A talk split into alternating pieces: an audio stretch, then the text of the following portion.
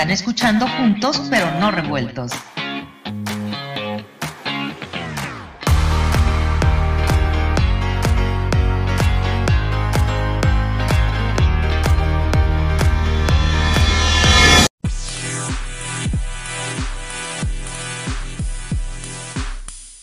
Eh, ¿No se podrían desalojar de la ICM las operaciones militares y mandarlas a la IFA en este caso, ¿no ayudaría eso también a, quitarle saturación a la ICM?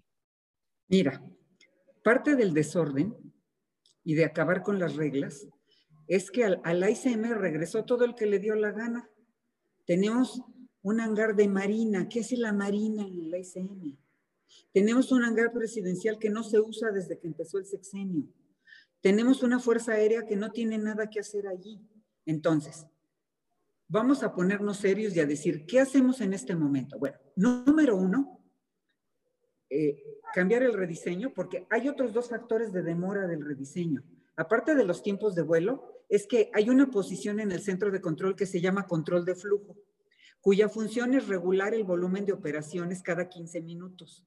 Entonces, si tú eres el controlador y yo soy el controlador de flujo, mi trabajo es ver que tú tengas ocho aviones cada 15 minutos y que no se exceda esa, esa regla. Y que si se presenta alguna condición donde el sistema sea menos eficiente, por ejemplo, lluvia en la pista, que la torre me diga, no, en lugar de pasarme los tráficos con cinco millas, pásamelos con ocho. Entonces, yo que soy el controlador de flujo, tengo que ajustar el volumen de operaciones que se pueden aceptar cada determinado lapso de tiempo y garantizar que tu controlador estés trabajando con la carga de trabajo adecuada y el volumen de operaciones que tú puedas manejar de acuerdo a las circunstancias.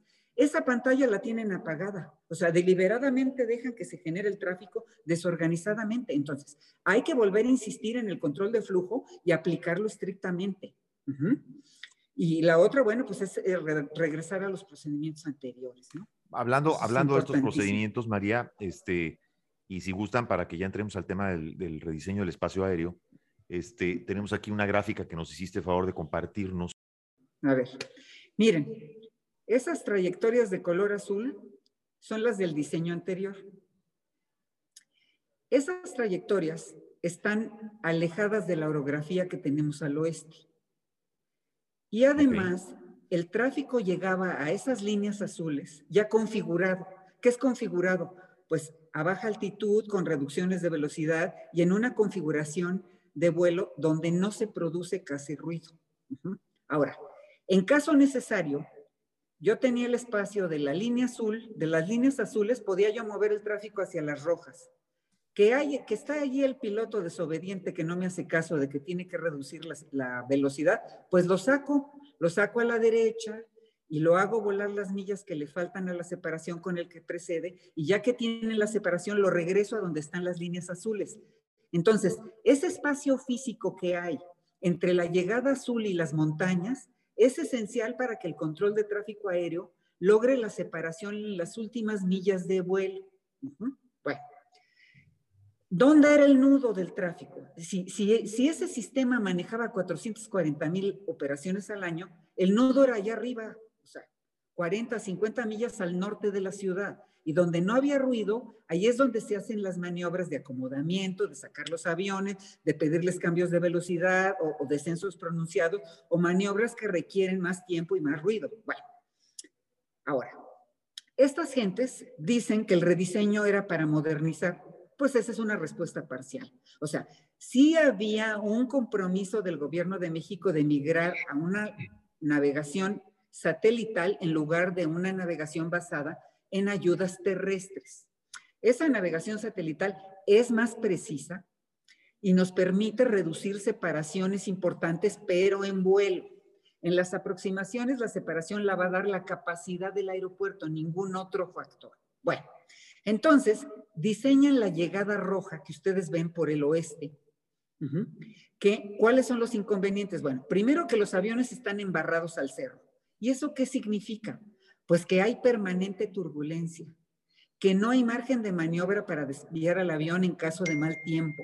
Y en caso de falta de separación, a veces no hay para dónde mover a la aeronave y acaban yéndose al aire porque alcanzan al avión de adelante.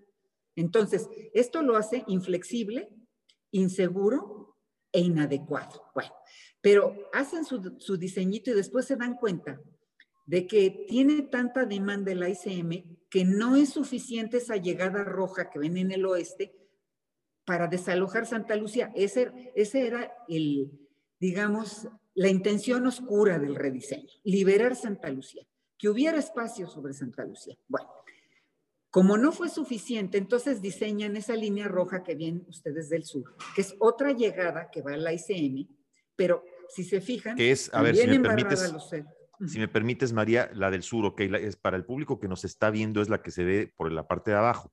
Es decir, esa es la que viene del sur, la que pasa sobre eh, Tlalpan, no sé, todo el sur de la Ciudad de México. Esa empieza en Cuernavaca, empieza en Cuernavaca y pasa por toda la ciudad en esa parte, cuando antes nunca había ruido en ese lugar, porque en ese lugar no había aeronaves de llegada. Correcto, esta no existía. No existía. Entonces, Ahora, todos los aviones que están llegando ahorita, por ejemplo, de Guadalajara, que pasan por Michoacán, todo eso, ¿son los que vienen por esta ruta del sur? Sí, es que una de las rutas más castigadas es la que viene de Guadalajara, porque en lugar de ir directo al punto azul que están al norte, ahora los mandan de Guadalajara a Uruapan y luego al sur de Toluca y luego a Cuernavaca. Y ahí inicia una llegada de más de 30 millas. Con el correspondiente consumo de combustible. Ah, si me permites un segundo, María, nada más para hacer un poco de contexto, para quienes nos escuchan en radio y en el, y en el podcast, lo que tenemos, lo que está describiendo María es un mapa que tenemos a la vista donde se ven primero una zona, una franja azul, unas líneas azules, que corrígeme por favor María, se ve como un cono la parte de arriba, ¿correcto? Que entra a una trayectoria. Es el diseño anterior, correcto. El diseño anterior, eh, azul, como lo pueden ver, se ve un cono, es decir, que vienen de diferentes direcciones, entran a un cono y luego ya hacen esa famosa vuelta, ¿verdad? Que daban los aviones para llegar, enfilarse al aeropuerto de la Ciudad de México. Y después, por el otro lado, se ve unas franjas rojas, que ese es el nuevo diseño, pero que además se ve más desordenado, por lo menos en la parte norte, que se ve más pegado a los cerros y que además se le agrega la parte del sur, que eso era lo que no existía. Entonces, de ahí que estamos oyendo más ruido en la parte sur, pero que también se nota, eh, no sé, y corríjanme si estoy equivocado, todo esto se ve como bastante forzado, ¿no? Sí, porque aquí hay un error gravísimo. El aeropuerto de la Ciudad de México es un aeropuerto de una pista. Entonces, tener dos llegadas y hacer coincidir a los aviones ahí en la trayectoria final es un trabajo muy delicado y ese es precisamente lo que, lo que le pusimos la zona cero, donde coincide la llegada del norte con la del sur, ahí están los aviones de frente a la misma altitud y al más mínimo descuido se pierde la separación. Y esa es la zona donde también hay muchos incidentes. Correcto. Ahora, el problema es que este rediseño aparte no cumple con las normas OASI. Nos dijeron cómo hacerlo y las normas lo primero que dicen es, si no necesitas, no embarres los aviones a la orografía, no los acerques a la orografía porque eso tiene una cantidad de consecuencias y no les importó. Entonces, este diseño, pues, es totalmente ineficiente y, tienen eh, acercamientos y hay que estar improvisando y, y muchas veces está la presión al controlador que empiezan a decirles que mantengan en patrones de espera en estas llegadas y se les olvida que la orografía está muy cerca y que en una de esas hacen el patrón de espera para el otro lado y le van a pegar al Nevado de Toluca o al Ajusco o alguna de las de las obstrucciones que hay ahí. Entonces, esto estuvo mal diseñado, mal planeado. Y además, a un año de su uso, ya era tiempo que hubieran corregido. Esto está perfectamente detectado y cualquiera que monitoree las aplicaciones del celular puede comprobar esto que le estoy diciendo. Además, lo grave, lo grave, María, que comentas es hasta criminal, eh, yo diría, pues no hacer caso o hacer caso omiso de esto, sabiendo el, riesgo que se está corriendo. Yo quisiera preguntarle a Ángel y a, José Alfredo si quieren agregar algo antes de pasar a la siguiente imagen. Sí, enfatizar un poquito lo que, lo que decía Mari, María. Adelante, por favor. Que los aviones se ponen de frente, los que vienen del norte hacia el sur, se ponen de frente contra los que vienen del sur hacia el norte para aterrizar finalmente en el aeropuerto de la Ciudad de México.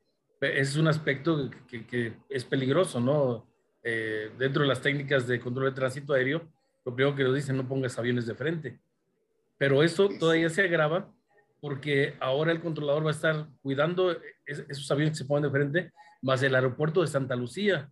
las aproximaciones al aeropuerto Santa Lucía y por supuesto tiene que estar vigilante de los aviones que despeguen de Toluca, los que despeguen de Puebla, este, y, aviones que despegan también del aeropuerto de Atizapán.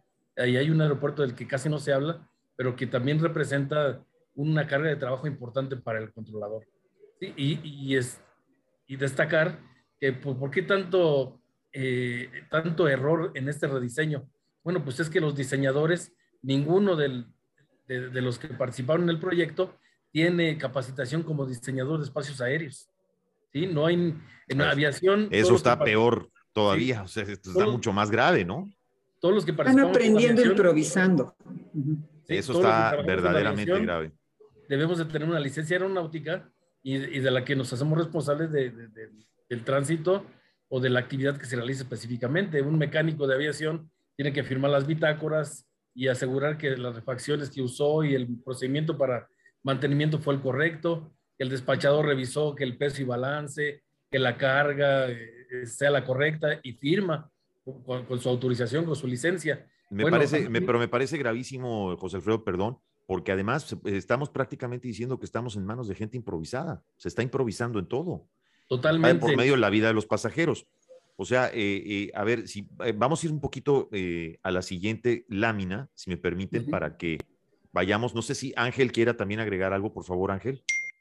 Sí, sí quisiera agregar algo en lo anterior, dos puntos. A ver, Primero que Alfredo fue muy generoso llamarles diseñadores improvisados. Son improvisados nada más, no son diseñadores, la verdad. okay. Es gente que se ha sacado de la manga para hacer esto y no saben lo que están haciendo. En relación a la gráfica, yo quisiera explicar una cosa, porque sí afecta mucho. Dijo María, que bien no, hizo eh, la acotación en las llegadas anteriores, para llegar al punto de donde convergen todas, todas esas trayectorias en el cono, eh, los aviones ya van configurados, van configurados para aterrizar. Es decir, van desacelerados, van en un descenso continuado mínimo, con una, con, con una configuración que no hace ruido o que hace un ruido muy menor. Por eso se ha notado tanto el cambio. Ahora con estas rutas que están en el sector rojo, que son mucho más largas, independientemente de lo conflictivo que es que se encuentren de frente las trayectorias, porque es, eh, es lógico que es más fácil intercalar las operaciones en un cono a donde son convergentes que en trayectorias que van de frente, porque tienes que ajustar las velocidades. A los aviones les afecta mucho el viento. Entonces, si los aviones que vienen del sur traen viento de cola, traen velocidades mucho más altas que los que vienen del norte, aunque en el avión los velocímetros marquen las mismas velocidades. Con respecto al terreno, las velocidades van a ser muy diferentes. Y el otro punto es que justamente de lo que se está quejando ahorita, con mucha razón, eh, los habitantes de la Ciudad de México con respecto al ruido y a todo lo que les causa de daño, la configuración que traen los aviones en esas trayectorias tan largas no es la misma que traían en la configuración anterior, porque tienen que venir para que los aviones puedan mantener baja velocidad, a lo mejor suena un poquito contradictorio, pero para que puedan mantener baja velocidad a baja altitud, necesitan traer una configuración a donde tienen que estar muy acelerados. Y eso genera un ruido mucho mayor y eso es de lo que se está quejando la gente. O sea, operativamente es? es, gastan más combustible, hay más tiempo en, el en, en la trayectoria, están más tiempo sobre la Ciudad de México y ocupando un mayor espacio de la superficie y están generando un ruido totalmente el doble de lo que generaban en las condiciones anteriores. Que aquí, aquí estamos viendo la gráfica de ruido, ¿no? Me parece, María, que es la que nos hiciste favor de compartirnos. Eh, algo de lo que decía Ángel. Eh, y se sí, ve miren, aquí hay... la diferencia, ¿no? Entre el espacio anterior y el nuevo. Así es. Pero además, el, el, diseño de las llegadas tiene cambios de configuración que producen mucho ruido. Y la gente del oeste, de las colonias del oeste, dice que hasta vibración en las ventanas hay. Y es que, mira, el, el, el volar próximo a, la orografía tiene varias consecuencias. Mira, la primera es que siempre hay turbulencia. En, en invierno porque está seco y en verano porque las condiciones meteorológicas hacen nubes de desarrollo vertical donde generan otro tipo de turbulencia. O sea que cerca de la orografía pierdes, pierdes todo el año. Bueno, ese es el primer factor. Pero el segundo factor es que la gente no sabe que la referencia para volar un avión no es el suelo, es una superficie de presión. Los altímetros de los aviones funcionan en base a una cápsula aneroide que se comprime y se expande con la presión atmosférica. Y tú vuelas una superficie en base a la presión ajustada al nivel de tu referencia. Si los que vuelan cerca de la orografía, hay un margen de error en esa referencia y el avión en un momento dado puede estar más bajo de lo que registra el sistema. Por eso te dicen que no hagas llegadas ni trayectorias de vuelo cerca de la, orografía. Entonces, también eso justifica el ruido. Hay resonancia, hay ciertas obstrucciones que no tomaron en cuenta. O sea, ni siquiera sabemos si hicieron una actualización de libramiento de obstáculos en esa área, porque muchos, mucho tiempo, alrededor de dos años, el avión verificador no se usó, no salió a checar las altitudes para hacer estos procedimientos. Entonces, no sabemos si los basaron en el libramiento de obstáculos anterior o cómo diablos ellos determinaron que los aviones pueden estar a esa distancia de la orografía, a esas altitudes. Entonces, a ver, en pocas palabras aquí, por ejemplo, para la gente que no entiende mucho la parte técnica, a un piloto, a un piloto en este caso, le está costando muchísimo más trabajo pasar por esos, por esos obstáculos, hacer esos libramientos, y al mismo tiempo que le cuesta más trabajo al piloto, también le está costando más trabajo al controlador. Por supuesto, es que, es que una de las promesas hacia los pilotos es que eso es un sueño, ¿eh? Ahorita te voy a decir que en ningún lado pasa, pero les prometieron que iban a volar toda la llegada y no se les iba a molestar, ni para bajarlos, ni para reducirlos, ni para hacer nada. O sea, que el piloto iba a poder activar en el avión el procedimiento de llegada y el avión solo iba a volar. Eso no es así, hombre. Mira, yo vengo de vivir 10 años en Corea del Sur, donde hay triples simultáneas a máxima capacidad. ¿Qué son triples? ¿Qué son triples? Eh, Triples simultáneas, es que tú tienes tres pistas paralelas que puedes usar al mismo tiempo y, que, eh, y que la operación de cada pista no interfiere con la de junto. Eso es tres triples simultáneas. Es en lugar de 60 aviones por hora, 180, porque tienes tres pistas, pero con unos requerimientos diferentes. Bueno, y, y aún allá se sacan a los aviones de las llegadas, porque hay condiciones que ni el piloto ni nosotros podemos prever. Y si esas condiciones afectan la separación o la seguridad, nos vamos a apartar de eso. Entonces, el prometerle a los pilotos que iban a tener unas llegadas donde nadie los iba a molestar y que iban a estar desacelerados y configurados, eso es una mentira. Ese es un ofrecimiento muy soberbio y un desconocimiento de cómo se manejan las cosas en los aeropuertos donde realmente hay flujos de tráfico importantes, mucho más modernos que los nuestros. Estamos entonces, en pocas, en, pocas palabras, estamos hablando de una operación completamente estresada y, se le está jalando el cordón hasta más no poder, es, lo cual obviamente está incrementando el riesgo de que, de que eventualmente algo pueda pasar o estoy exagerando. No, es que, es que yo que he investigado accidentes y que estudié eso, sé que se van sumando los factores, ¿sí? O sea, no es que no es que tú llegues a investigar un accidente y dices, ah, una sola causa. Eso no es así. Normalmente varias causas se suman. Pero aquí lo preocupante es que se, están descuidando todos los factores que nos pueden llevar a un accidente. las fallas del rediseño, las fallas del personal, las fallas de capacitación, la fatiga, sí, esto es, toda, toda una serie de factores. Se están juntando, digamos que, se, está juntando la tormenta, la tormenta perfecta la tormenta perfecta.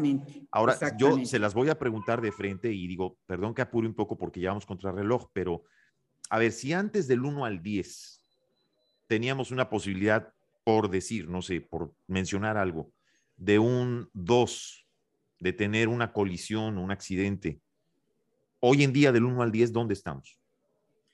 Pues súbele al 5, ¿eh? Porque Está la casualidad, está la voluntad de los pilotos, de los controladores. Hay muchos factores que atenúan las cosas, pero fingir que no existen es un gravísimo error. Y ahorita también lo que está pasando es que las aerolíneas no se quejan porque no quieren ser afectadas en sus intereses, pero ellos tienen perfecta conciencia de lo que está ocurriendo. Y hay muchas denuncias anónimas de los pilotos de esto que está ocurriendo. Entonces, nos urge entrar al orden. Nos urge. Si me permites, María, a ver, vamos a pasar aquí a esta gráfica. Aquí nos hiciste favor de compartirnos esta. Bueno, ve el orden que hay ahí. Cada puntito es un avión.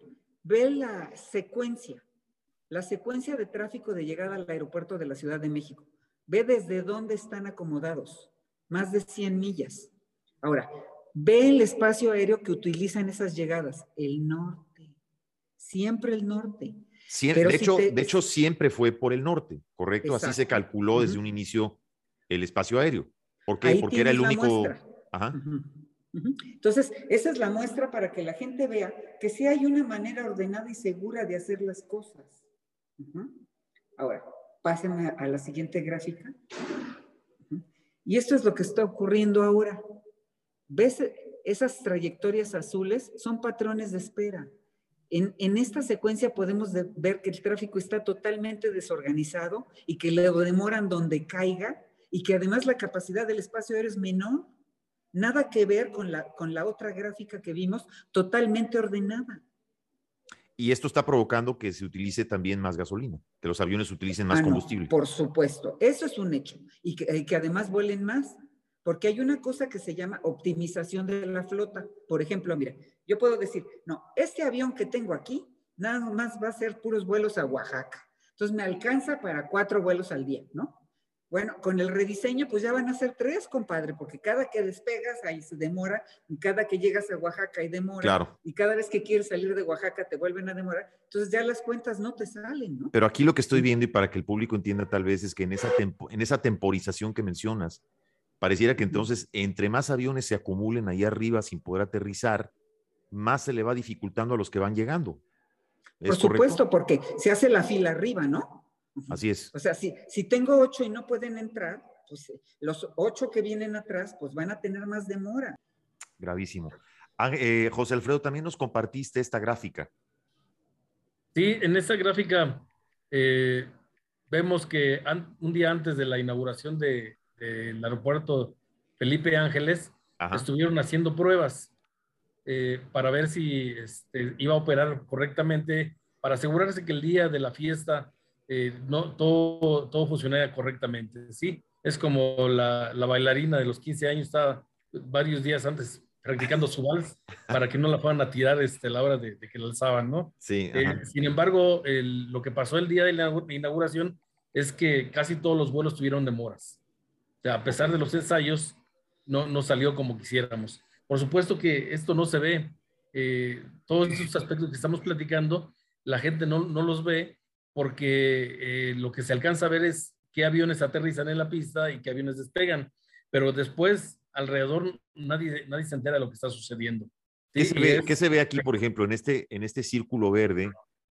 Eh, ¿Qué quiere decir? Es decir, el, tiempo que los tuvieron o la, la manera en las que los trajeron dando vueltas antes de entrar al... Este, este avión este, hacía toda la trayectoria del aterrizaje y en vez de aterrizar se volvía a ir al aire, daba la vuelta para volver a intentarlo y, este, y buscar la manera de que el aterrizaje fuera lo más estable que se pueda.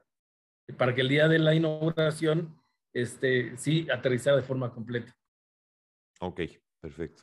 Sí, por favor, Ángel, adelante. Sí, mira, hace rato hiciste una pregunta que me, me, hizo recapacitar, nunca, nunca me la había planteado y me parece muy interesante y que es contundente, eh, tendrían que ser contundentes las respuestas. Decías calificar la seguridad del, del, 0 al 10, ¿no? Correcto, correcto, como para darnos una idea de dónde estamos, es decir, hacia dónde vamos o dónde ya estamos parados, ¿no? Es una estimación personal, pero creo que tiene fundamento, porque no nos lo habíamos planteado así. Eh, para que suceda un accidente es multifactorial las razones, o sea, no puede adjudicarse jamás en ningún accidente a una sola razón. Aunque una sea la principal, la causa principal, hay muchas causas que contribuyen a la ocurrencia de un accidente o de un incidente. Dentro de todos esos factores están, yo mencionaría así de pronto, primero, el control de tránsito aéreo, segundo, las fallas mecánicas, el, el diseño de los procedimientos, las condiciones meteorológicas, en fin, muchísimas cosas coinciden en algún momento de un mismo lugar para que ocurra un accidente.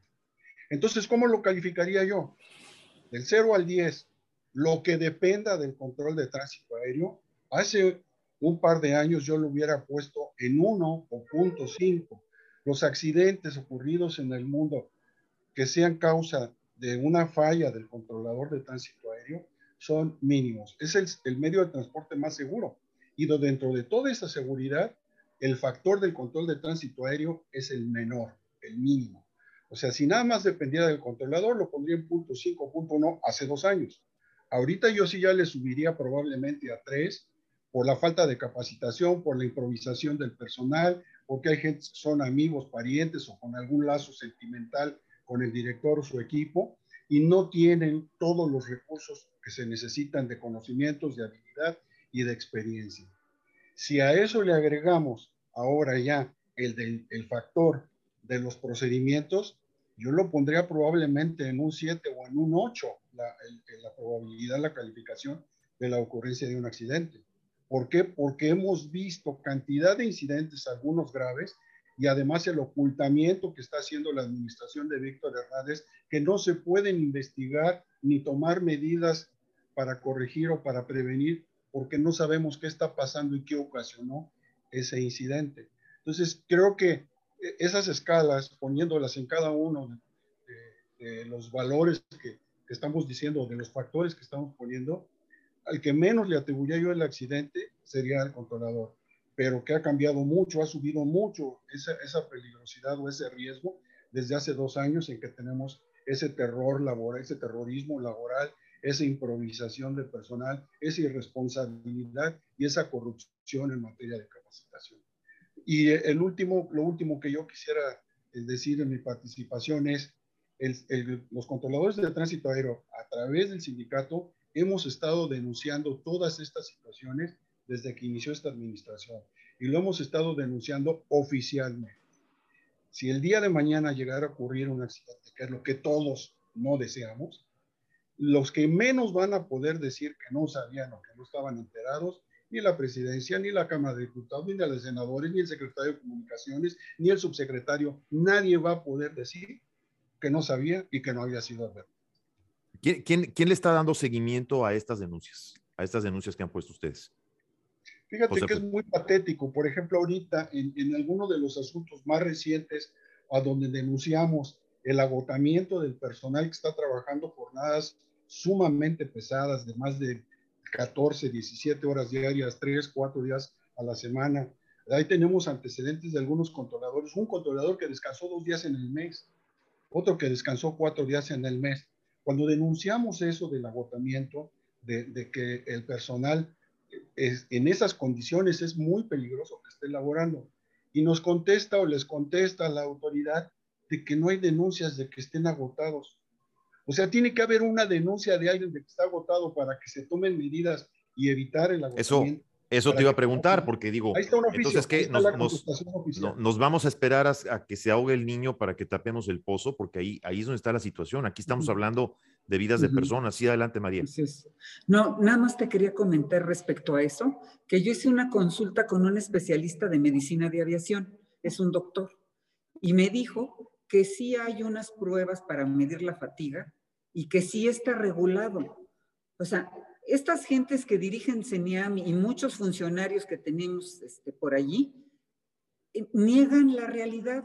Lo que ellos no ven no existe. Entonces dice, si están fatigados, pues pobrecitos, ¿cómo se van a fatigar si nomás son 17 horas diarias? ¿Y que cómo vamos a demostrar que están fatigados? Pues sí, lo que hay que buscar es hacer un proceso de denuncia donde se le obliga a la autoridad a ir al centro de control y sacarle su muestrita de sangre a esos controladores y hacer esas pruebas específicas que determinan la fatiga para poderlo demostrar. Eso es lo que vamos a tener que hacer. Es el colmo, ¿no? Pues sí, sí lo es, sí lo es, María, definitivamente. Además de que todo es, es, es, lo que repercute, estamos hablando de lo que repercute todo esto, que pareciera no importarle a las autoridades, pero que de pronto lo que pareciera ser lógico que se tiene que hacer, y aquí corríjanme ustedes, estoy detectando de esta plática que estamos teniendo los cuatro, es que se necesita un plan emergente, un plan emergente en donde se tienen que hacer cambios inmediatos que no se ejecuta porque hay trabas, hay enredos burocráticos de intereses, eh, un plan emergente en donde está más que claro, y aquí les pido por favor, eh, para que vayamos enfilando al cierre del programa, eh, más que claro entonces que este nuevo aeropuerto pues no está resolviendo la situación urgente que es la saturación de la ICM. Es decir, correcto, no la está resolviendo y no la va a resolver, no, va a resolver ni a mediano plazo, ¿correcto? No, no. Segundo, las medidas inmediatas, es decir, estas medidas inmediatas de las que estamos hablando, María, que han hablado aquí, por ejemplo, las mencionó Ángel, las mencionaste tú, las mencionó eh, José Alfredo.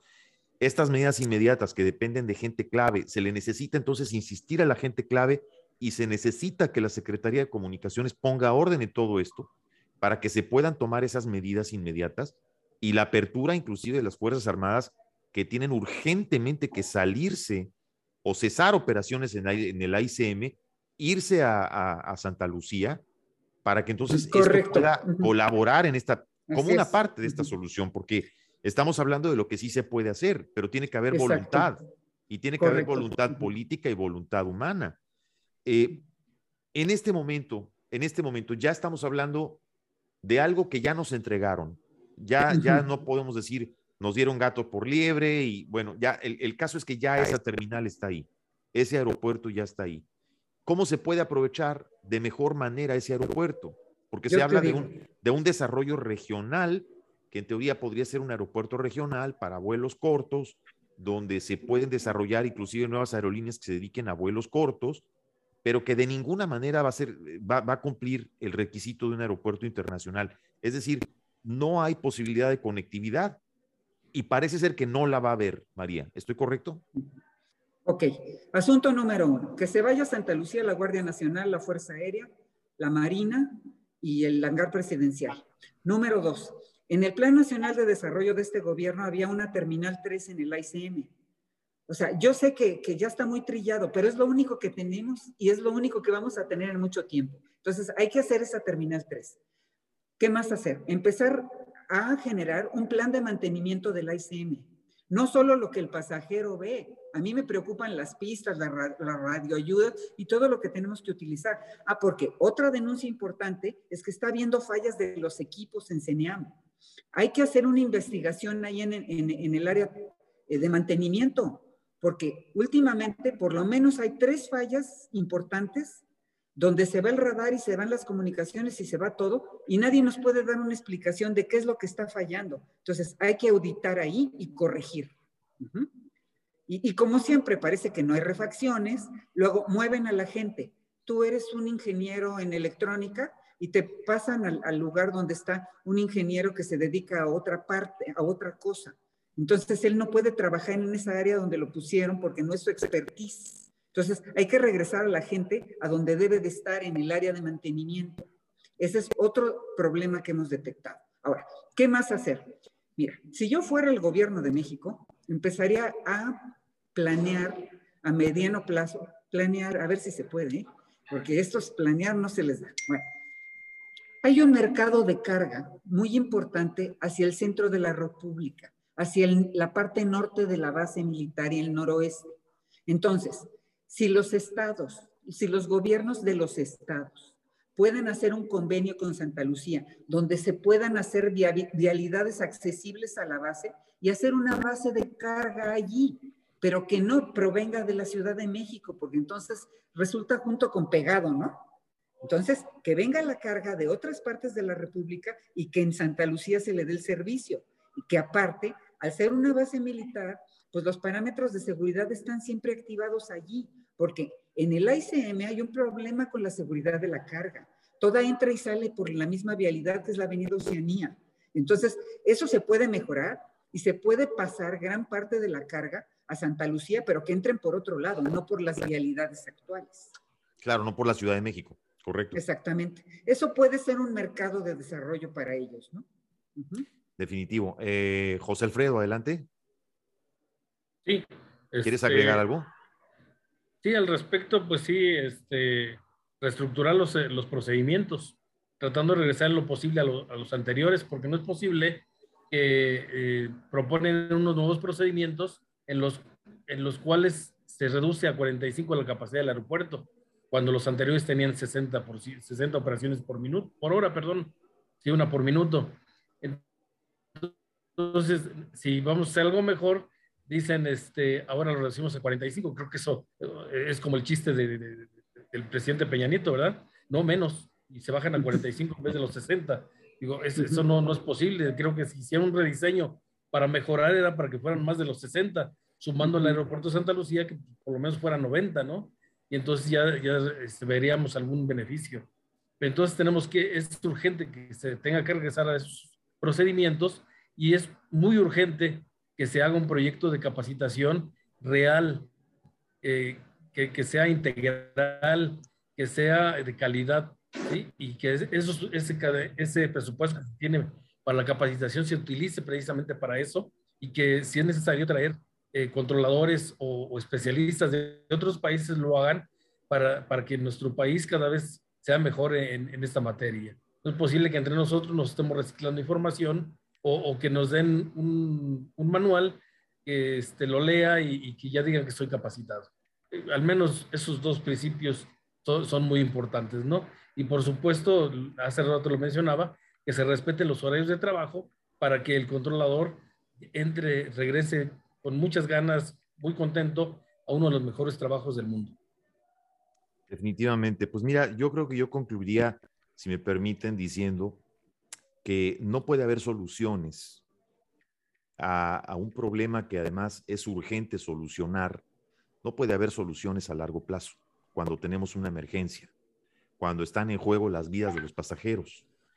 Entonces, cuando se requiere personal con más capacidad, con mayor entrenamiento, no se puede improvisar, no se puede improvisar sobre todo cuando se trata de un servicio eh, de, de, esta magnitud. Y lo otro es que la realidad es que hay una solución que se requiere, ya ni siquiera yo diría a corto plazo, yo ya diría una solución inmediata cuya, eh, este, cuya eh, luz verde, digamos, está en manos de autoridades que tienen que dejar de lado la parte política, que tienen que dejar de politizar y que tienen que ver las cosas con mayor objetividad. Y no podemos tampoco pretender que México espere hasta el año 2050 para que ya veamos un AIFA, ¿verdad? Ya mucho más desarrollado. La realidad es que hay soluciones a inmediato plazo que se necesitan aplicar. Yo les quiero agradecer de verdad, ustedes son tres voces de conocedores que hayan estado con nosotros, que hayan tenido la valentía de decirnos esto. Eh, ojalá que las autoridades puedan hacer realmente conciencia de lo que se requiere, porque son ustedes los que saben de, los que están, de lo que están hablando. Aquí ya no está hablando un general, ya no está hablando un político, ya no es una situación de inaugurar algo para la foto, se trata de solucionar algo que es inmediato, pero también realistamente hablando, pues hay que sacarle provecho a lo que ya se hizo, que es en lo que ya se gastó tanto dinero, que es ese AIFA que está ahí, y tratar de sacarle el mejor provecho posible inmediato ahorita y no esperar hasta el año 2050. Eh, María, algo que quieras agregar antes de retirarnos. Mm, gracias. Solo que esperamos que todo esto que se ha denunciado se tome en cuenta. Parece que sí hay ya una preocupación por parte de las autoridades de, lo que está ocurriendo. Les pedimos que por favor se aproveche lo que hay y que no se estén tomando decisiones una semana sí, la, la siguiente semana una decisión diferente, decisiones planeadas pues para sobrevivir de acuerdo a lo que tenemos. Sí, que, quede claro de que, que, quede claro que no estamos hablando contra el AIFA. E, es decir, el, objetivo de esta plática es qué hacer con lo que ya se tiene. Ahora sí, como dice el dicho coloquialmente, es lo que hay, pero qué hacer con lo que ya hay. Y, y, por el otro lado, cómo resolver el verdadero problema que se está reflejando en los servicios de la ICM y que está causando un latente riesgo en la vida de los pasajeros. Gracias, querida María, eh, como siempre. A tus órdenes, muchas gracias. José Alfredo, ¿algún comentario que quieras dar de salida? Sí, muchas gracias. No estamos contra el Aeropuerto Internacional Felipe Ángeles ni contra el gobierno, ni contra los proyectos del gobierno. Al contrario, proponemos ayudar, proponemos que los expertos, que son gente que están cerca de nosotros y que tengo el orgullo de representar, les permitan participar y dar eh, sus conocimientos dar sus sugerencias y sean utilizadas para el beneficio de las... Gracias. Gracias, José Alfredo. Muchísimas gracias. Ángel, Ángel Iturbe, por favor, tu comentario para despedirnos. Mira, eh, yo sí se, voy a ser muy puntual en un nombre. en, una, en una responsabilidad directa, quien ha generado todos estos problemas y sigue, generando problemas en contra de la seguridad del espacio aéreo mexicano y principalmente del centro del país, de la Ciudad de México, se llama Víctor Manuel Hernández Sandoval. No había necesidad de generar todo esto a través de esa reconfiguración absurda, de esa reconfiguración sin razón, porque se podían haber hecho cosas muy buenas. Nosotros le hicimos propuestas y en lugar de escuchar a la gente que le explicaba con razón y con argumentos, decidió hacer todo a un lado y encapricharse. Nadie se lo pidió, ni siquiera la presidencia, ni siquiera para el aeropuerto de, Felipe Ángeles era necesario todo este desorden. Solamente ha creado problemas y lo primero que deberíamos de hacer, yo si estuviera en lugar lo haría, es quitar a Víctor Hernández del medio. El señor Víctor eh, Manuel Hernández Sandoval, ¿qué cargo ocupa, Ángel? Es el director general de CENEAM, un este tipo que no tiene ninguna experiencia ni en administración pública, ni en administración, en nada. Él es una persona extraída de un área técnica muy, muy específica que no, realmente no tendría por qué estar ahí. Es una gente que no tiene nada que hacer. Pues a las autoridades y a quien nos vea. No, claro, a las autoridades y a quien nos vea y a quien comparta este video, o al mismo señor eh, Víctor Manuel Hernández, si llega a ver este video, pues sí pedirle por favor que tenga un poco de conciencia, que si no sabe de algo, pues entonces que se haga asesorar de alguien que sí sabe y que esto y que esto se corrija lo más pronto posible, porque está de por medio la vida de pasajeros. Y cada pasajero tiene familia, es gente que viaja todos los días, viajar es parte de la vida diaria de la gente en México, hay una necesidad latente de viajar, se ha vuelto necesario en nuestras vidas, es parte de nuestra vida, pero no podemos estar poniendo en riesgo a cada pasajero cada vez que pone un pie arriba de un avión. Eso sí es cruel, eso sí es simplemente no es ético y una persona que no quiera ver el problema o que quiera tapar el sol con un dedo está coludido o está tratando de provocar algo que es una, una tragedia latente que no es justo para México, no es justo para la gente, no es justo para la gente que aborda los aviones, pero tampoco para la gente que vive en el Valle de México, que también está corriendo un riesgo. Entonces, le pedimos a las autoridades, le pedimos a, quien, a quienes toman las decisiones, incluido el señor Víctor Manuel Hernández, si llegan a ver este video, si llegan a escuchar este programa, que por favor hagan conciencia al respecto y que le hagan caso a las voces autorizadas.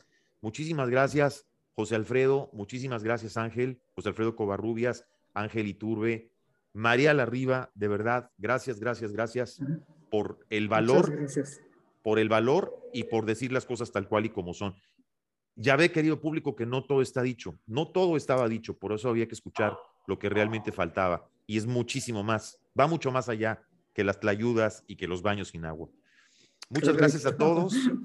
Esto fue Juntos pero no revueltos. Compartan por favor nuestro programa, suscríbanse a nuestro canal. Si les gusta este programa, compártanlo con la gente que conocen.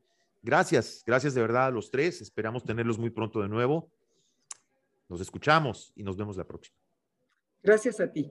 Gracias. Muchas gracias, Juan.